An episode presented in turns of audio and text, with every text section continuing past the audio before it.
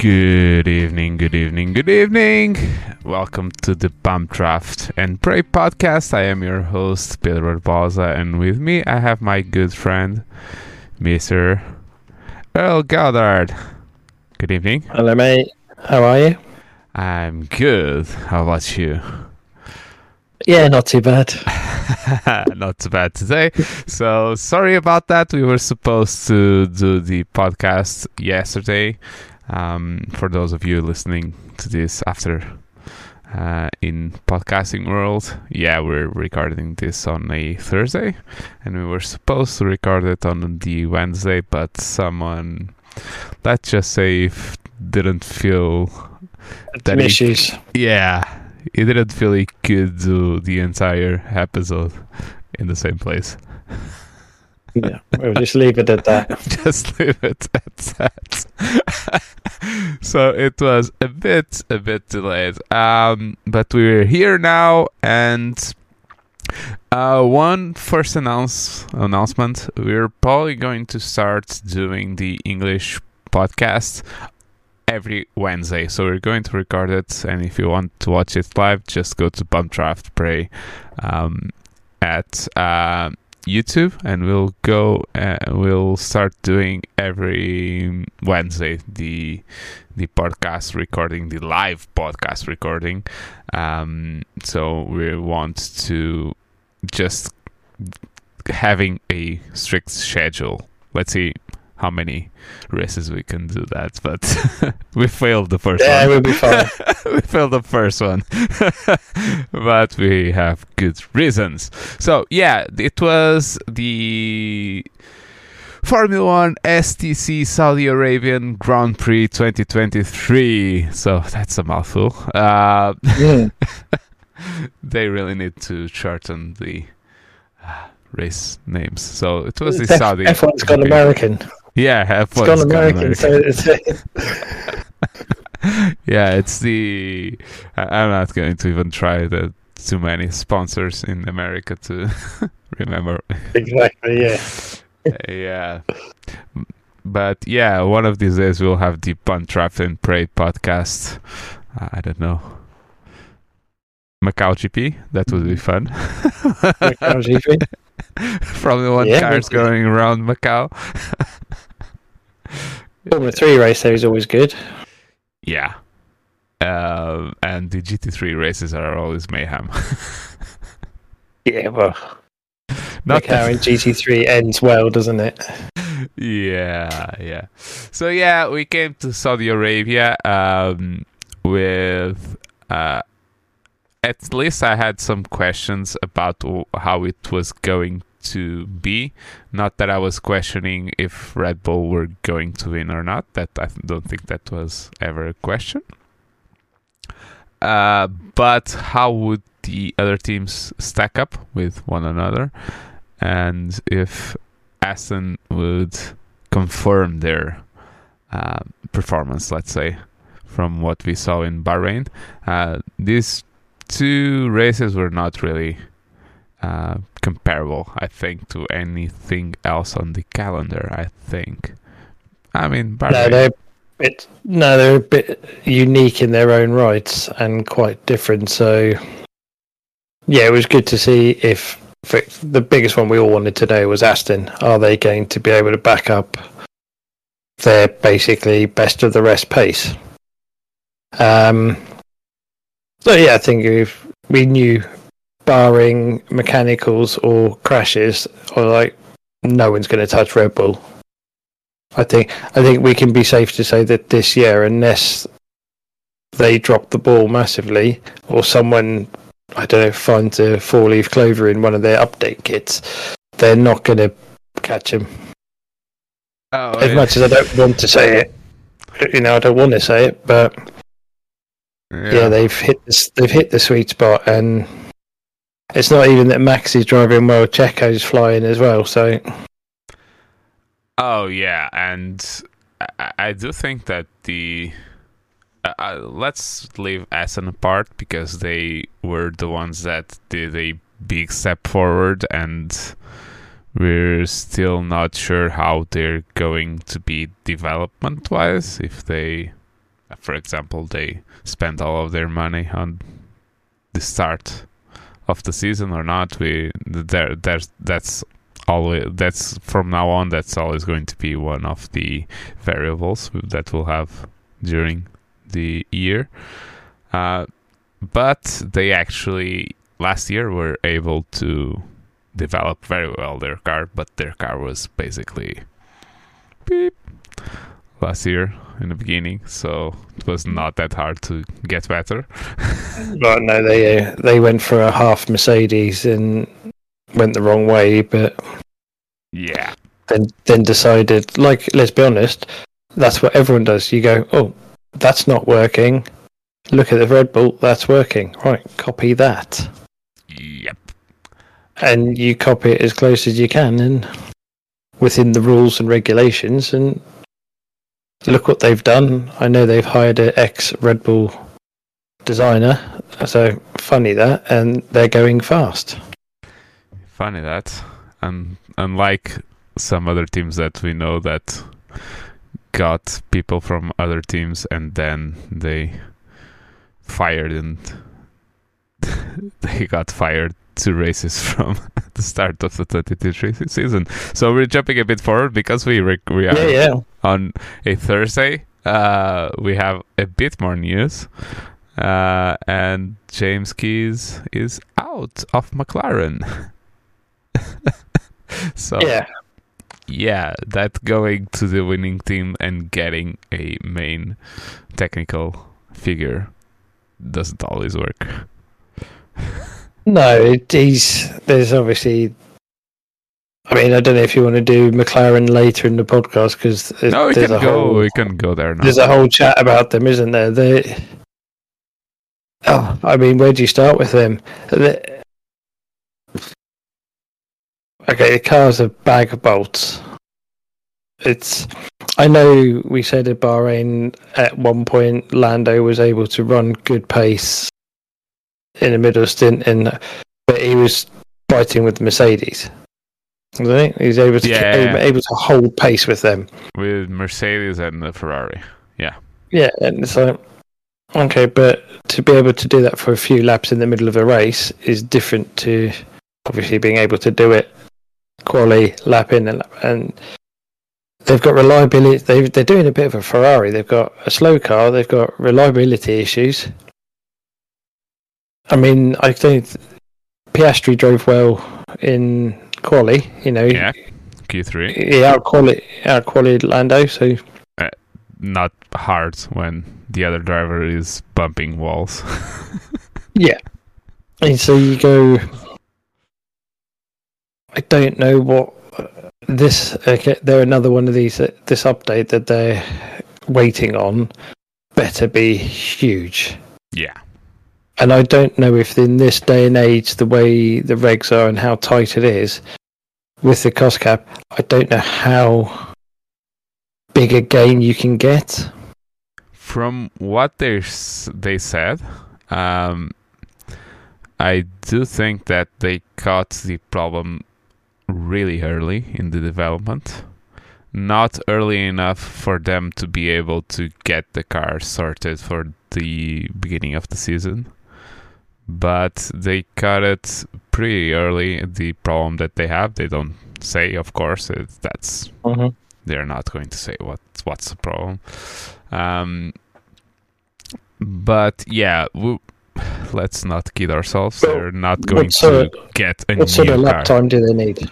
I say, what lap time do they need to? How much increase do they need to get to the Ferraris, for example? That's where we expect them to be, sort Yeah. of Aston Ferraris. They're not going What to do that talking? this season. They seven or eight tenths. Yeah. at least. An update, if they're lucky, an up a good update and gives them half a second, that'll be monstrous. Yeah. uh, that puts them mm, Mercedes just behind the Mercedes. That said, let's continue with the jump forward. Uh, you're putting Ferrari in front of Mercedes after this weekend. Yeah, I don't know. I think again, this track is an outlier, isn't it? I think the track plays into it, yeah, they were nowhere. Just And Lewis was it was Lewis, yeah, that was catching Carlos in Bahrain as well. yeah. So But then this isn't unheard of for Ferrari and strategy, and they're just not doing the right things, are they? Even when it's just a simple, simple strategy, they still seem to get it wrong. Yeah, actually, one of the things I, uh, I and I asked in our TWR uh, Discord after pre-practice three, I think. Uh, my question was: Are they missing Mattia Binotto already because they are under new management and they say they made changes to procedures so that some of the errors from the past would be solved. What I'm seeing from Ferrari, I wouldn't call it an improvement, let's say. Um, because I don't really understand a team that is on the back foot, and that's clear that they the reliability upgrade for the engine didn't really work all that well because they're having problems. They are not able to run the car that much harder, the engine that much harder because they have improved reliability and they are spending FP3 uh, I mean the last 30 minutes I think they didn't come out of the garage Mhm. with no mechanics working on the cars nothing just sitting there looking at the screens and then they come out for the last just to do a couple of laps in the end I didn't really get so in a in a sport that you need data to try and at least have a sense of what you have to do to solve problems. I don't really understand that. I don't really understand that. Yeah, I agree. so They're lost. yeah, They're they're they're they're, they're sort of out at sea, looking in every direction, trying to go. Oh, where do we go? And I think they've got four of them all pointing in different directions.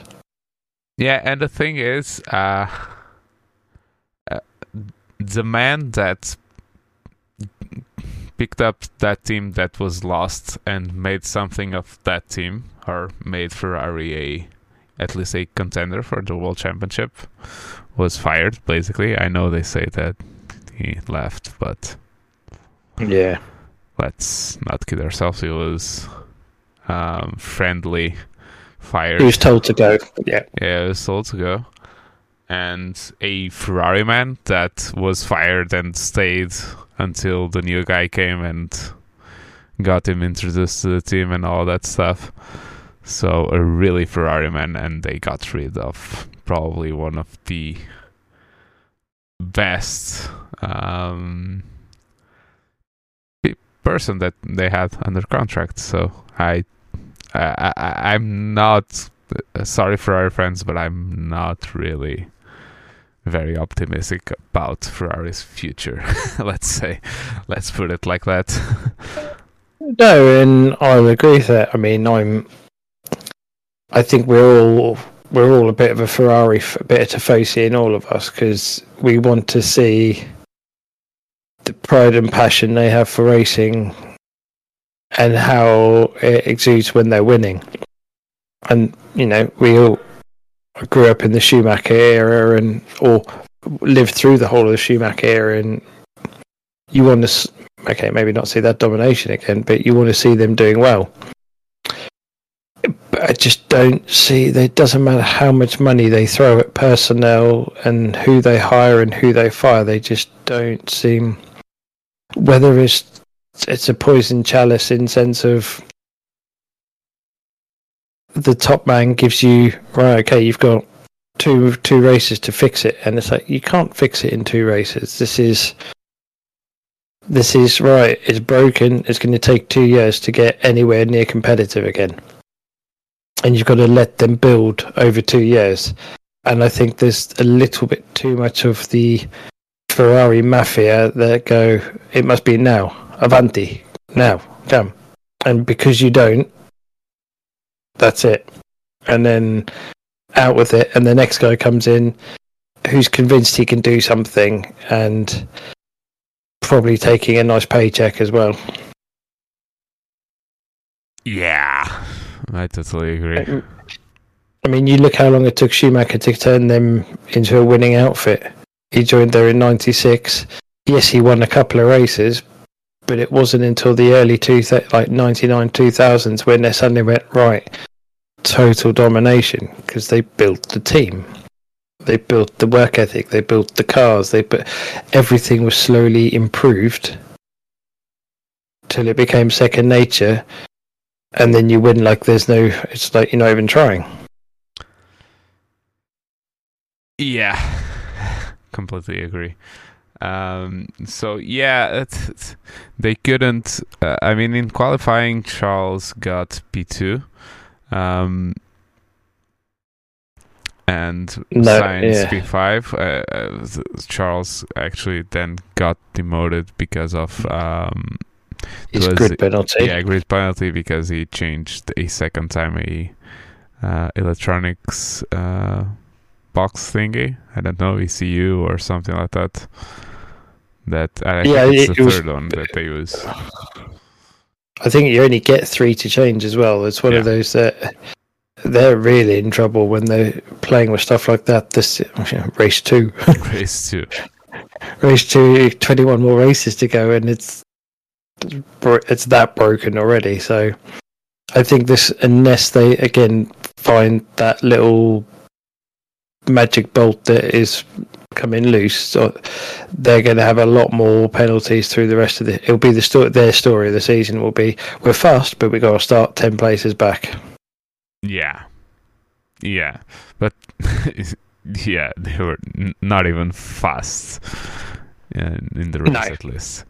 Um, the other driver to have problems with his car was Max, that have had a drive shaft uh, Drive shaft failure. Yeah. failure.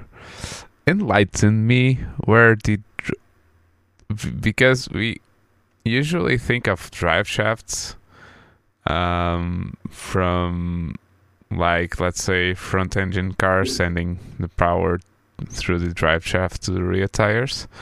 When you have basically the car connect the engine connected to the gearbox and then the gearbox connects basically to the tires I, I don't really get where the drive shaft is in a so you have obviously the engine gearbox bolted onto the engine, and then on the differential, it's turned through. The power's turned through ninety degrees, and then the drive shafts come out the side of the gearboxes and oh, go Oh, it's into the rear drive wheels. shaft from the differential to the wheels Into- and not a yeah. drive shaft from the engine to the differential. No, it, Okay, it goes okay. through the it goes through. Okay, okay. It's it.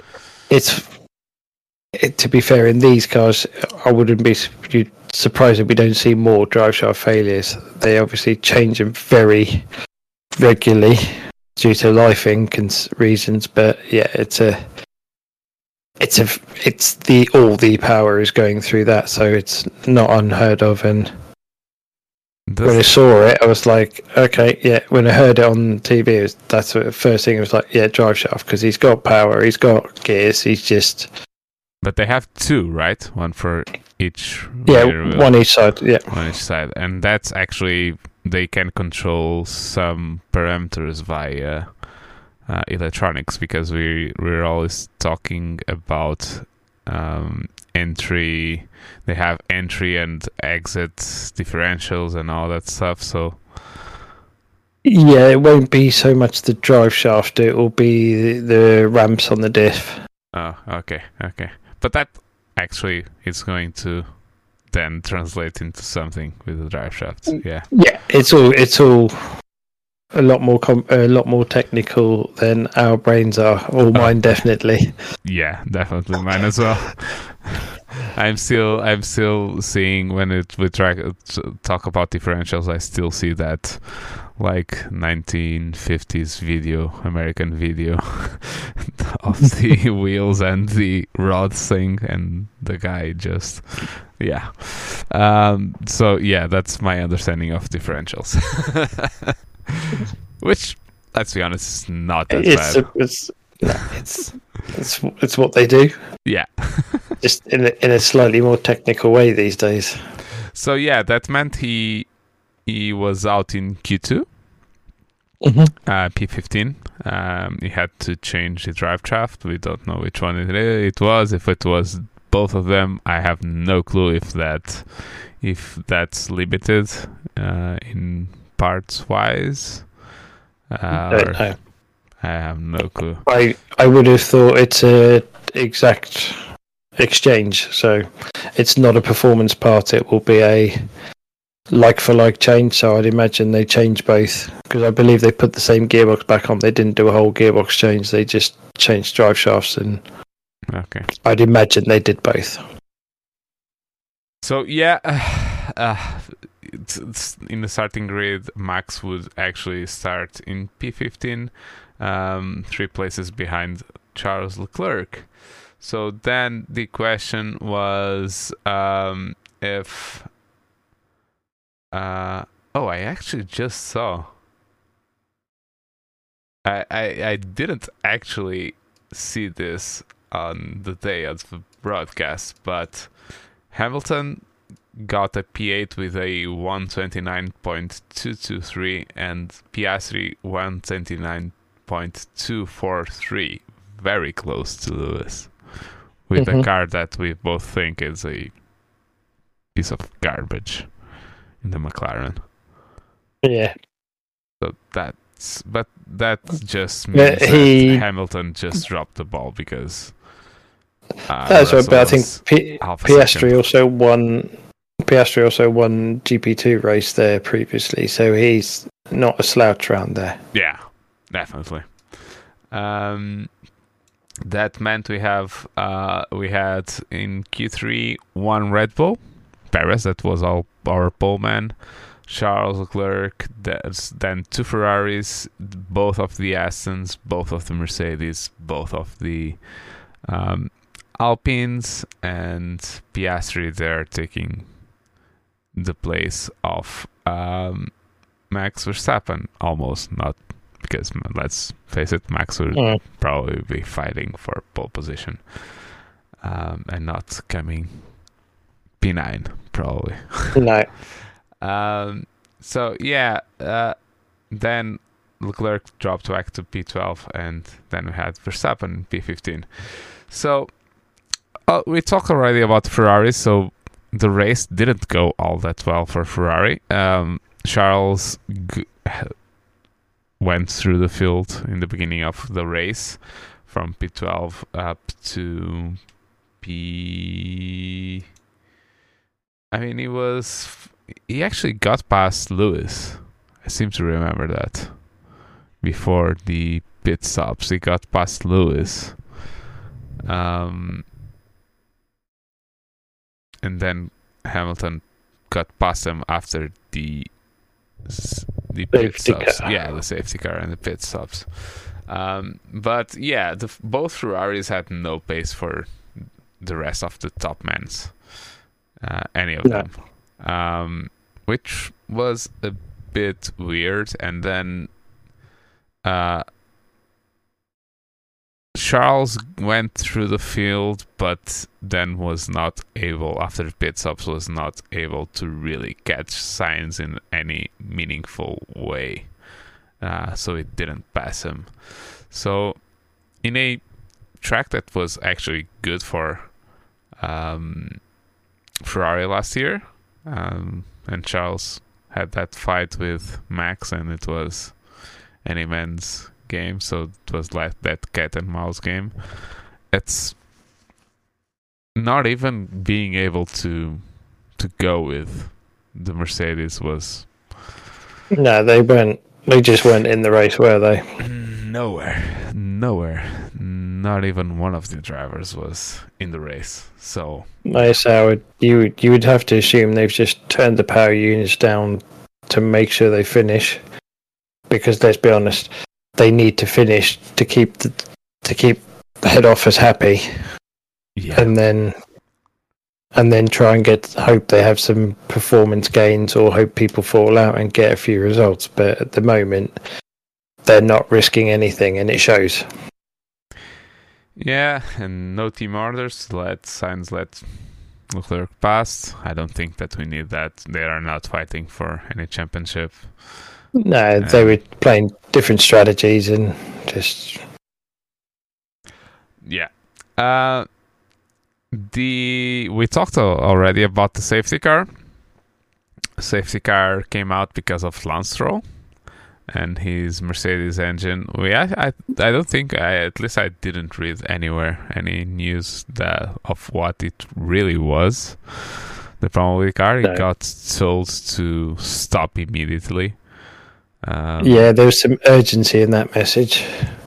Yeah, I don't know if you Yeah. saw, but there was a puff of white smoke coming out of Yeah. the back just before on it- so the- upshift. Yeah, on an upshift. Yeah, Yeah, and that was like stop, stop, stop. When they say stop on track, and that is like stop the car, you know, there's a big failure about to happen. yeah. And he, he was actually very good with that because he knew exactly where to stop the car in like 100 meters and he went off the track and just behind the barrier, just Mm. on the Marshal post.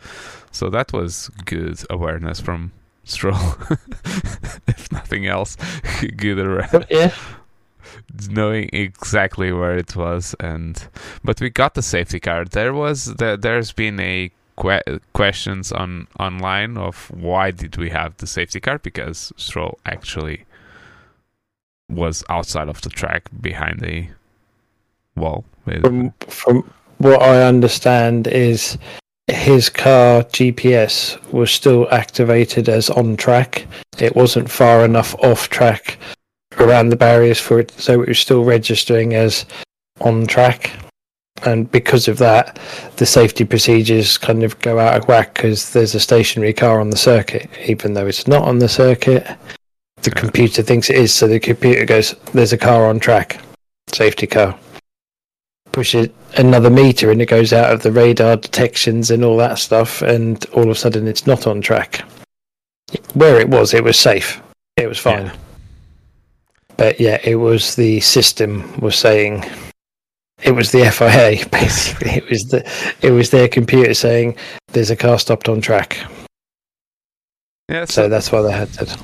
So we don't have only Ferraris engines stopping in the middle No. of the race.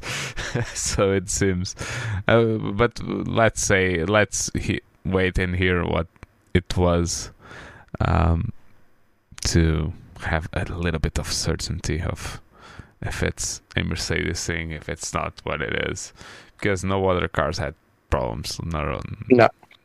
so No. it was the only one um, and at this time we had basically everyone pitted and it was the only pit stop really for the main guys of the race um, Gasly, Sainz, and Leclerc had already pitted, so they lost a bit with that. Let's say very.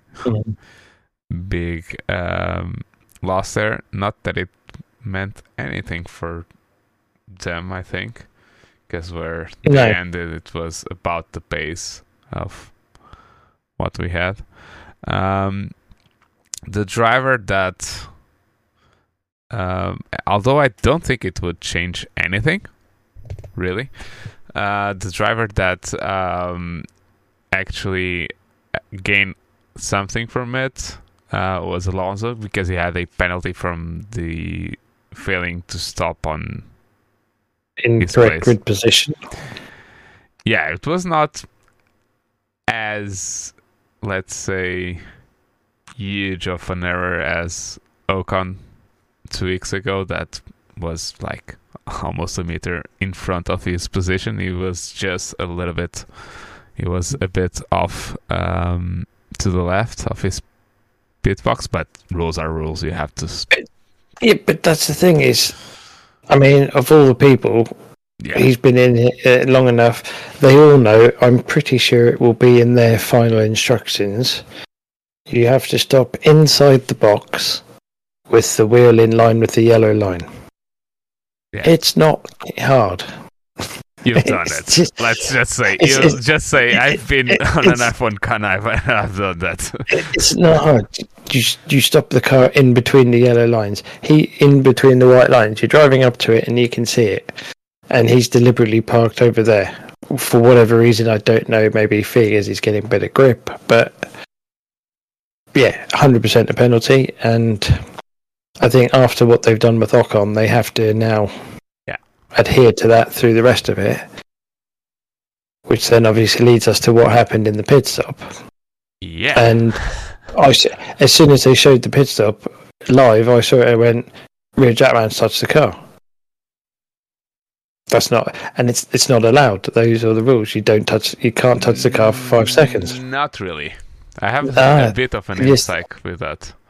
The wording is you're not allowed Yeah. to work on the car, Not, but by not, touching the car, he's not just that. I think the problem really was that the front jack is considered to be a positioning um, device on a pit stop officially.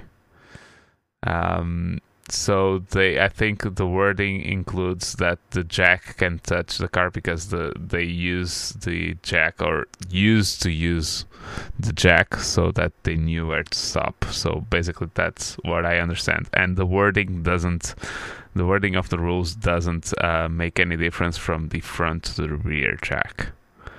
So the kind of understanding is that you can be touching, you just cannot lift the car up.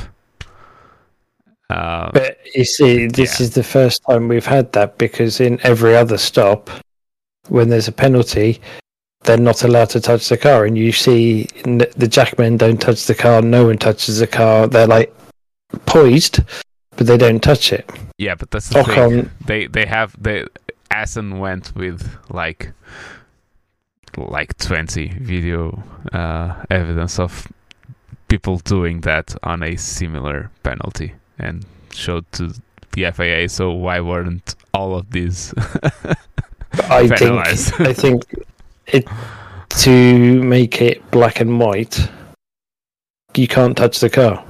yeah That's the. You don't need a four-page rule book. You just need.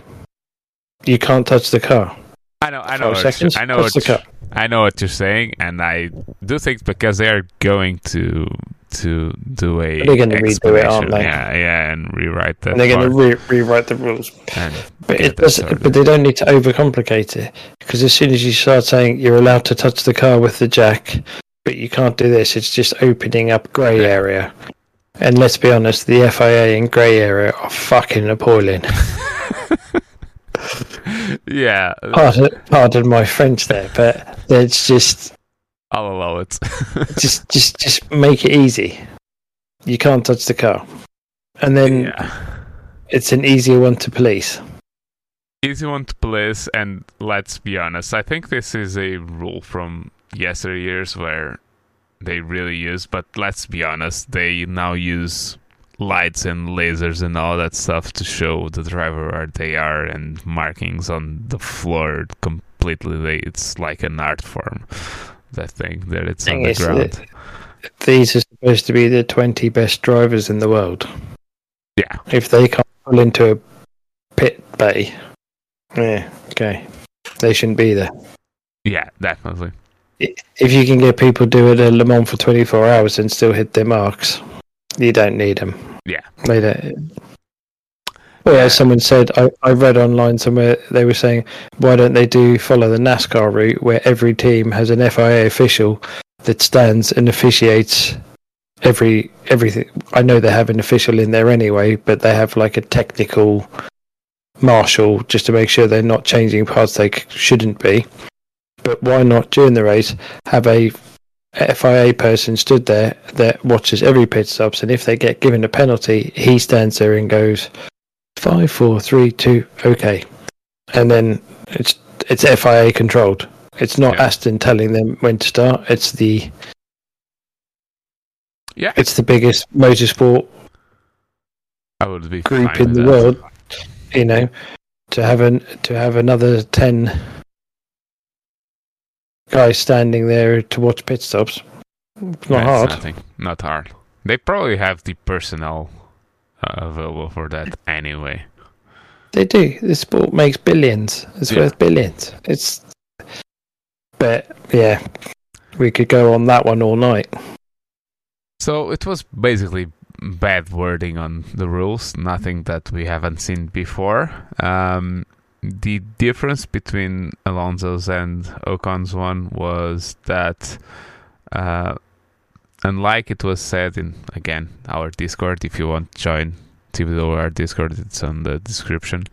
Um, I think it was Jay. He, he was here already. He was one in one of the podcasts already that it said that Ocon's was the Jackman as well, but I it was not. It was one of the the spanners, front wing. Yeah, front wing guys. That- so it was a bit different. It was not the same um, person because they didn't change the front wing on Alonso's car. So of course it wasn't No. the same person or the guy with the same um, Job. job. Yeah. So yeah, so we had a uh, they thinking them thinking uh, for in in the end of the race because Mercedes, I think Mercedes um, complained to the FIA and then VA the I'm making commas or Mhm. brackets or it's what the VAR the F1 VAR that says to race control uh, after they said it was the pit stop was fine because both race control and the stewards when they first saw the pit stop said that everything was fine but then i think mercedes complained and then they said it was not fine and then everyone was saying he was going to get a five second penalty because of that but so alonso went and did faster laps so they had a gap behind to russell But, but then, if Yeah. it was the same as Ocon, it should have been a 10 second Yeah, penalty. and it was a 10 second penalty, and he got hit with a Yeah. 10 second, se- 10 second penalty, so the information was wrong anyway. But then Aston went in with all of the evidence and all that stuff, and they went back and took the trophy away from Russell now because Russell already had the trophy after Alonso got the trophy and gave it to Russell. Russell Uh, yeah. had to get it's just a mess. It's almost like it was written by Drive to Survive for next season. It's Oh. like they're writing, it's like they're scripting the season, isn't it? Yeah, definitely. It just, I don't see how, again, a enterprise as big as this can take that long. Because let's be honest, there wasn't a lot going on in the race for the stewards to be that busy. Oh, it was so boring. 35 laps to go back and go, oh, oh, he did touch it with the jack. Right, that's a penalty. Yeah, okay, penalty. It doesn't take 35 laps to do that. no. And yeah, I just, I'm, I don't know how many more of these little mix-ups. I mean, my personal one is since the incident it, with was it 2001, the Hamilton Verstappen the incident. Oh, 2021. Uh, Oh, 2001 yeah. I yeah. was thinking. Oh, sorry, 2025. Uh, 2021. yeah, the incident. Since that debacle, they've just. It's almost like the FIA have forgotten how to run events. Yeah. If that makes sense, yeah, yeah. they're either they're either scared of someone or scared of doing something when they are the highest power. They should be. Yeah. The be all and end all. Agree completely. And, and I just I don't yeah. It was the same thing last season with. It was Perez, Singapore? Was Yeah, I think Perez. so, yeah. I think it was Perez, Singapore. It was basically the same thing. They were they had like 20 laps to decide on the penalty, and then it came after the race, and then it's uh, just a mess, and we don't really need that. We need decisions now, people with responsibility and able to do their job and just do it. Um, yeah, we don't. Thing is, when we're officially like armchair enthusiasts that we are, we can see it. Yeah. And can almost put in Discord or on a message going, Jackman touched the car. Yeah. We've seen it, we've reacted to it. Uh, my wife even said, he's touched the car, that's a penalty, like Ocon last week. Exactly. She's doing that. So what the fuck are the FIA doing? It's just it's it's starting to become farcical. Yeah, a bit. Um. So yeah, that was it. Moving on. moving on with, from that. Um, n- both Mercedes had more pace than Ferraris, but less pace than the Aston. The only Aston that we had this time. Alonso was able to just. Uh, he was told you have to finish five seconds in front of, at least five seconds in front of Russell, and it did. Uh, Hamilton had the worst strategy of the field, starting on the hard tires when no one wanted to start on the hard tires. Everyone started on the mediums, and he was then ha- had to nurse those mediums from the safety car to the end of the race. And of course, yeah, and he ran, he ran out of tire. Because yeah, the- yeah, he did obviously have it gave people some hope when he came through the field a bit at the start of the race, the safety car, Yeah. and had grip bit. I think they even said he's got 30 laps on that. Not going to happen.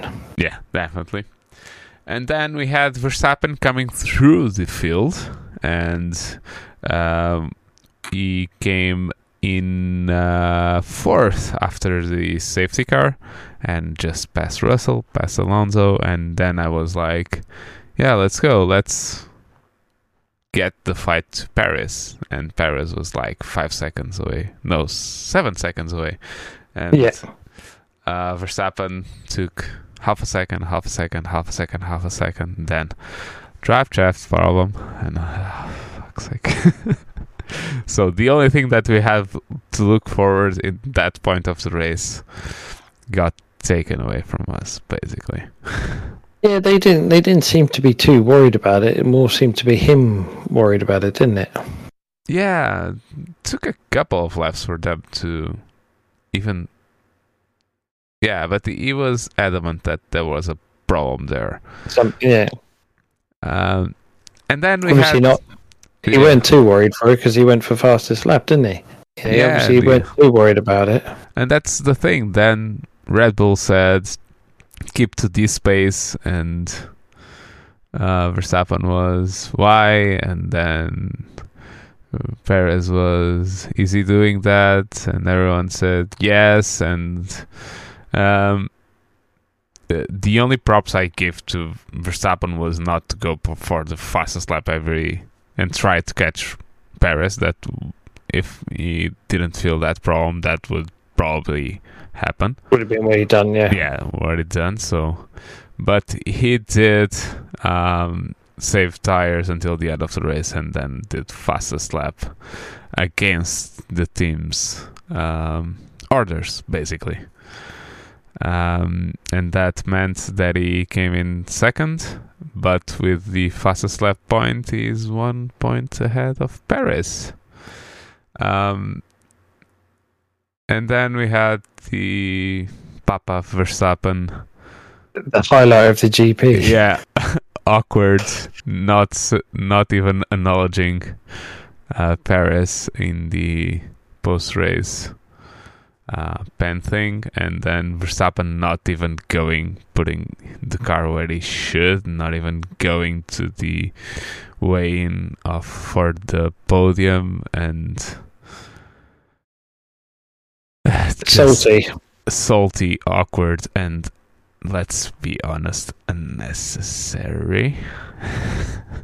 But he's a he's a child, and I don't mean that because he's young. He's No. a child. He's I don't want to say spoiled little brat, but he's a He's child. a he's I, little brat. I, I'm not getting my own way, because like, we all know it's his team. Let's not beat around the bush. It's his team. And he expected, I'm guarantee you, he expected the team to tell Sergio to pull over and let him past. That's not going to happen. And the, and the team are like, it's, it's like, yeah, we don't need to. Sergio, on the other hand, is in the last year of his contract. So unless Red Bull are offering him a contract, how much is he going to move over? Nothing. And they're not. He's oh, not going to be there next year. Let's be honest. I don't think so. Eh, I don't think Not anyone because I, th- I think there's too much. It, there's too much between him and Verstappen. I think now in after what happened in Brazil last year, and then now he's clearly got pace, and he's clearly well at this weekend he was able to give Verstappen a run. Yeah, but We'll see Verstappen how that goes if- many problems. The only weekend that that it's only the second weekend, the Mm-hmm. second race, and in the first race where everything went fine for the Red Bulls, Perez couldn't touch Verstappen. Yeah. Uh, so But it's obviously it's it's potentially not going to go right every race. Yeah, yeah, yeah. I, I get that. Um, I don't know. I, I said this on the Portuguese podcast. Uh, I do think that he's.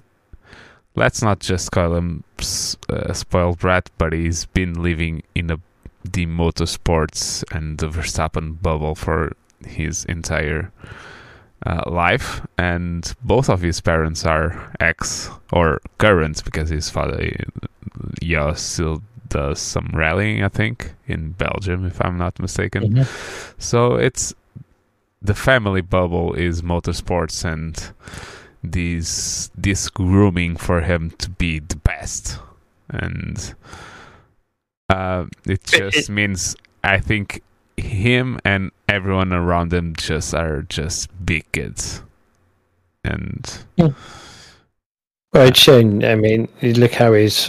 There's obviously lots of memes going around on social media with when Verstappen won and Sergio's dad hugging him and being Yeah. happy for the team winning. And let's be honest, he's a product of Jos, and the way Jos behaved was just. I mean, I was laughing. Obviously, we were laughing because it's just like, seriously? Your son's just come from 15th to second, got fastest lap, he's leading the world championship, and the team had a 1 2. Fucking smile. yeah, And uh, even if you're not smiling for Perez, be happy for your kid. Oh, but he didn't win, so he's. You know, that's the attitude. yeah, And I just think yeah. it's no wonder Max is the way he is. Yeah, just a mirror of his. 100%. Uh, yeah, hundred percent on that.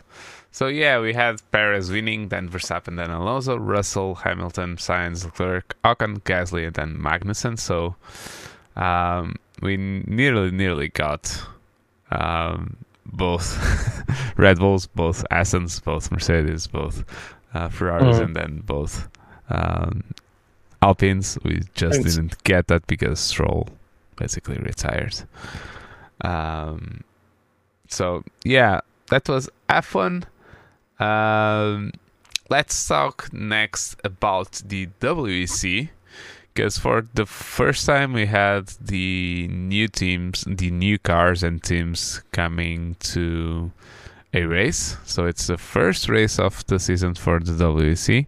So we had Ferrari, we had Cadillac, and we had uh, Vanwall, and those were Porsche. in and Porsche, of course, and Porsche. Those are the new cars on the grid. Um, and actually, Ferrari got pole position, but as we were expecting before the race, um, I do think that they got pole position because Toyota let them have pole position. Yeah, I think Toyota are clever. They know that it's about crossing the line first on the last lap, not about. It, let's be honest, in WEC or the, these endurance, you could start last of the LMP of the prototypes and still win the race. Yeah. Uh, So yeah, I think they were they're playing the long game. So yeah, uh, so then in the race, Toyota won it, one two. I don't think we were surprised. Then Ferrari, Caddy, then it was Porsche, then Vanwall, and then Peugeot in last place, even behind Vanwall. Uh, They had some major issues, didn't they? Both with both cars.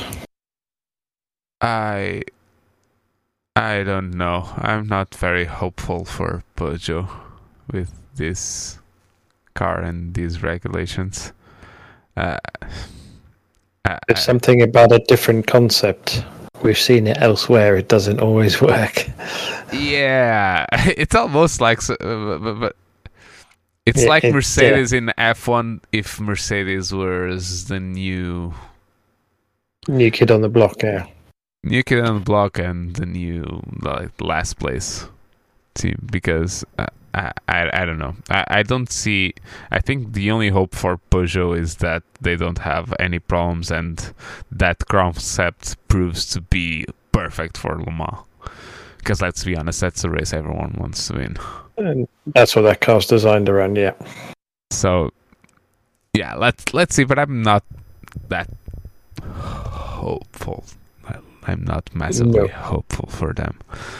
Um so yeah it was I, I I'm going to be honest I didn't watch the race I know a bit of the um the way the story went but I didn't watch the entire race because we had many races on this weekend Motorsports Yeah, it was a busy was weekend. yeah, we had Formula One, we had WEC IMSA at the same track, and then we had uh, WRC, so it was too much motorsports, and probably NASCAR. I don't know, but probably we had NASCAR because NASCAR is always yeah, I on. think it was Phoenix, yeah. Phoenix I again? was first. Was it the first round? No, we already had Phoenix and uh, what was the second one I was watching? Uh, the, we already sure. had two two rounds before. Okay. So yeah. Um so yeah, we then we had IMSA and probably the most Controversial. controversial part of the whole Sebring weekend was the crash between both because it was both Porsches and one of the Acuras that um, uh, our Portuguese man Filipe Albuquerque was in second place going for the lead. There was a f- there were a few LMP2s and GTs in It was front. like six six odd cars going into turn two and three, wasn't it? Yeah, and then all mayhem happened. It was the night Sebring in the, on all those bumps, and uh, Filipe just sent it down the inside. Uh, the Porsche, the leading Porsche, didn't really see him, and then went to the left to try and pass one of the It backmarkers. was a G, yeah, Yeah, one of the- GT3. I think it was a Porsche GT3. Ironically, ironically. And then uh, he pushed um, Albuquerque into the grass, and then he lost control of the car completely. He had no control of the car once he got to to the grass. It almost looked like iRacing. oh yeah, so, but he, did have the composure to start flashing his headlights to, to warn the Porsche guy that he was had no control. It was uh, it, uh, I, I would never think about that. I don't know whether it was warning him he had no control or swearing at him through lights. yeah. So then he crashed into the leading Porsche. It was good timing. And even better timing was then he got hit by the third place Porsche. so Yeah, it was a big old mess. yeah, big old mess. The three leading um, GTPs uh, were out of the race, and that meant that we had the. I don't even know who won the race. Who won the race? I'm confused because I know third place was at LMP2. So, yeah. But Toyota won, didn't they? No, no, no, no. This is IMSA. It's IMSA. Oh, Acura it's is not in IMSA. Ah, So the winners were. I would like to say that it was. Uh, not not this the results where where are the results results series event so yeah so it was not oh these these american websites are no, just- IMSA website is dreadful. oh dreadful so it was the cadillac lmdh so the yellow one i think that's the one that Wayne Taylor. yeah. Yeah. Um, and then BMW got second place to get uh, to get proper. Uh, no, wait. Wayne Taylor Race is the the car that Filipe is on, The so crashing it's the car. Acura, the cash, the the crashing one. Um, so number thirty-one, the Caddy uh, came in uh, P1. Then the BMW of uh, Linde. Uh, so it was the number twenty-five, and then we had an LMP2 in third place overall in the race. the Oreca of Scott McLaughlin. The is he Aussie or is he Kiwi? McLaughlin's an Aussie, I think. It's Aussie. I think he's an Aussie. I think. Well, he's Antipodean. Yeah, he's from those. No, he's a Kiwi. He's from New Zealand. He's from yeah, New Zealand. Antipodean. Yeah, Get him under one few- umbrella. Yeah, yeah, yeah, we'll just get him round in one umbrella and. Um, Yeah, because he even said how um, he did his training for Sebring on iRacing, and how much it hel- and how much it helped him learning where the traffic hotspots were on the track. yeah, th- that's. th- Uh, let's be honest with these American um, series. Uh, there's a very big parallel with iRacing, so uh, you can actually practice something on the sim because you have basically cars and tracks. The Oreca Yeah. is basically the Lara, so it's the same base, so you can actually practice decently um, for that. So, yeah, that was the whole Sebring um, weekend. So, sim racing. Let's talk just a little bit about sim racing because both you and I, we were the two admins of the TWR uh, team and community.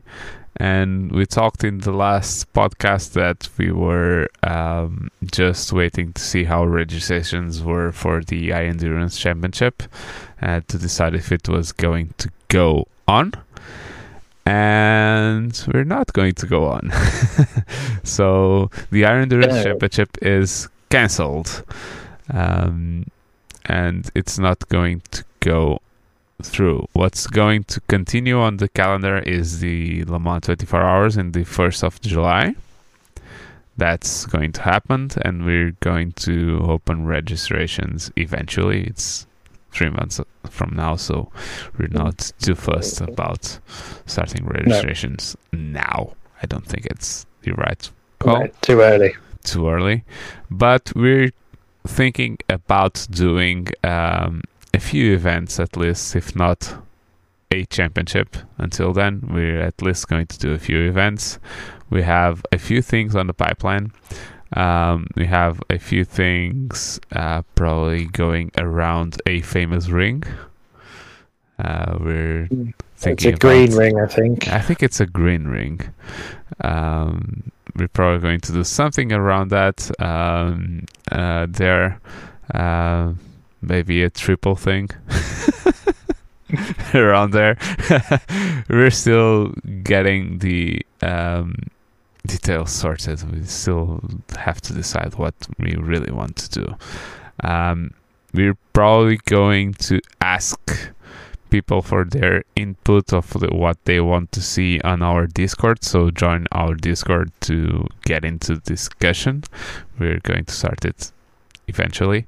The discussion of what people would rather like. We were going to probably going to get a a few derivations of what we might want to do and ask people, or we're going to decide and tell everyone just, to register. Tell everyone. Yeah. We'll see. We'll see. And we have another championship that you actually talked about. I'm not going to say nothing. I'm saying nothing. I'm just going to say there's an exciting proposition that we, you did that might be very, uh, let's say, very exciting for us to do in the future. Yeah, we're, not going to say exactly where it is, but what it is, but no, we've got to. Um, we're still in discussions behind the scenes with that one, and if it comes off, it'll be very cool. Very cool. Let's just say it involves uh, a synergy between sim and real life.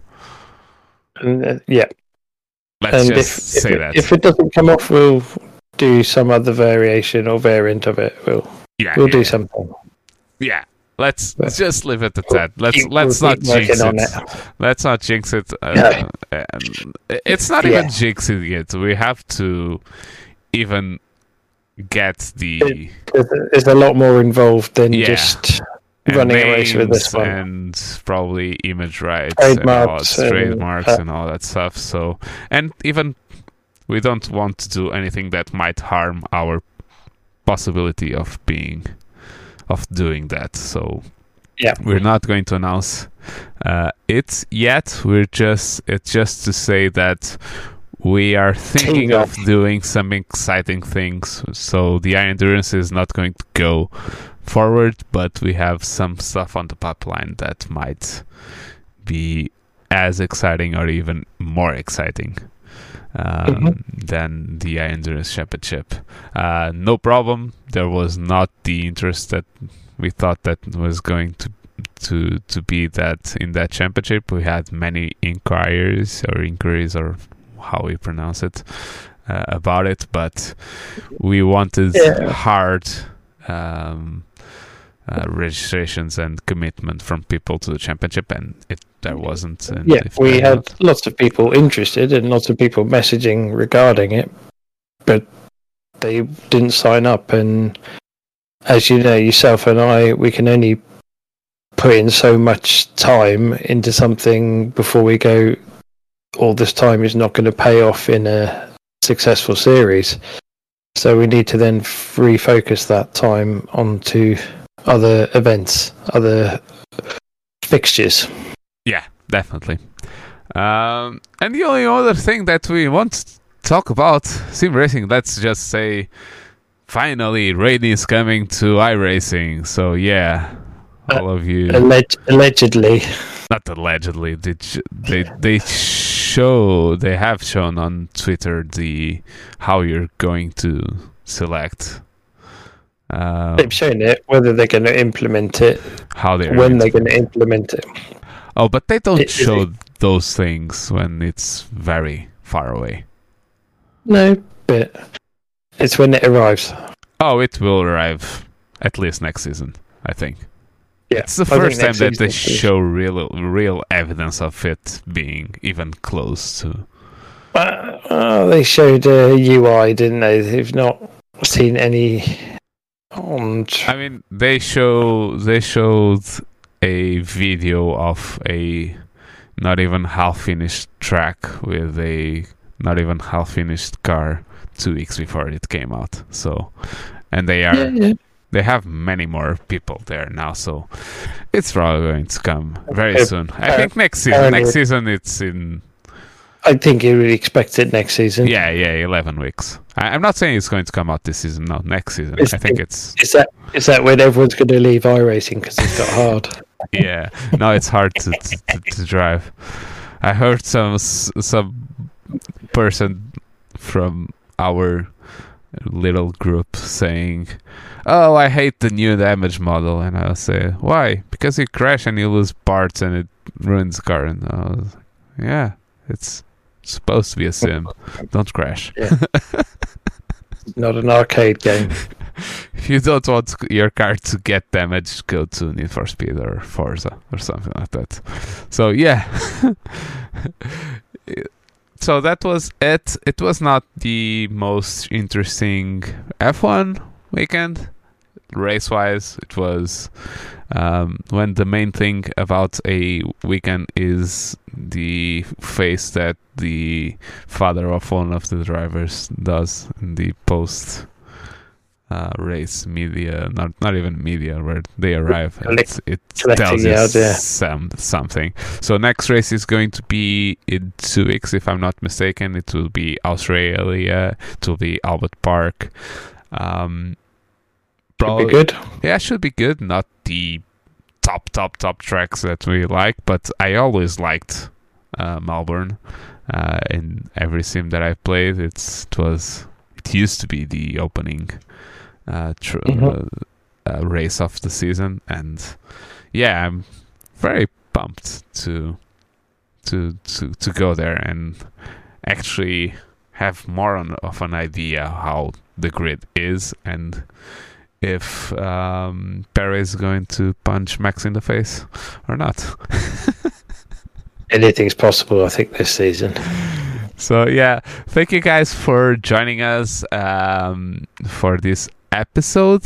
Uh, we're going to come back in two weeks when for the in the Wednesday uh, at about nine nine ish a bit um, after the race, and we will discuss uh, the Australian Grand Prix. So thank you for being here. Follow us here on uh, YouTube, social media, Bump Draft at Bump Draft Pray, and every social media app that you can find, apart from TikTok.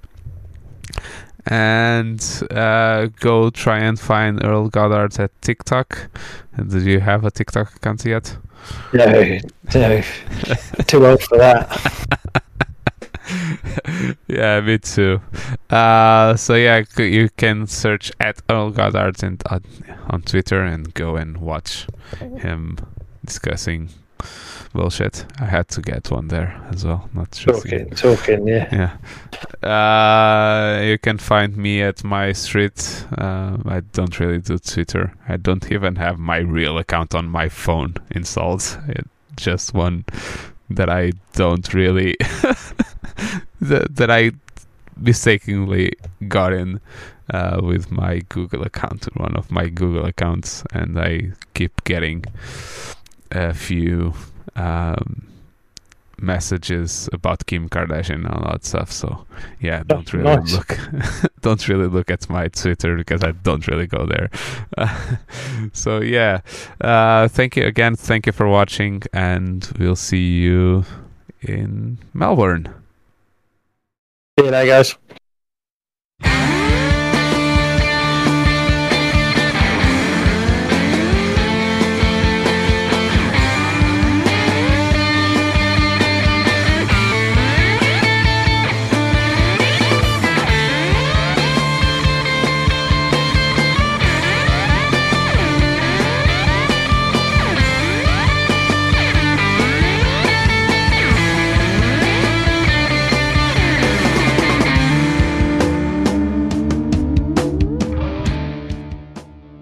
Draft and Pray is an independent podcast, and the music was by Lettin' Punks Know.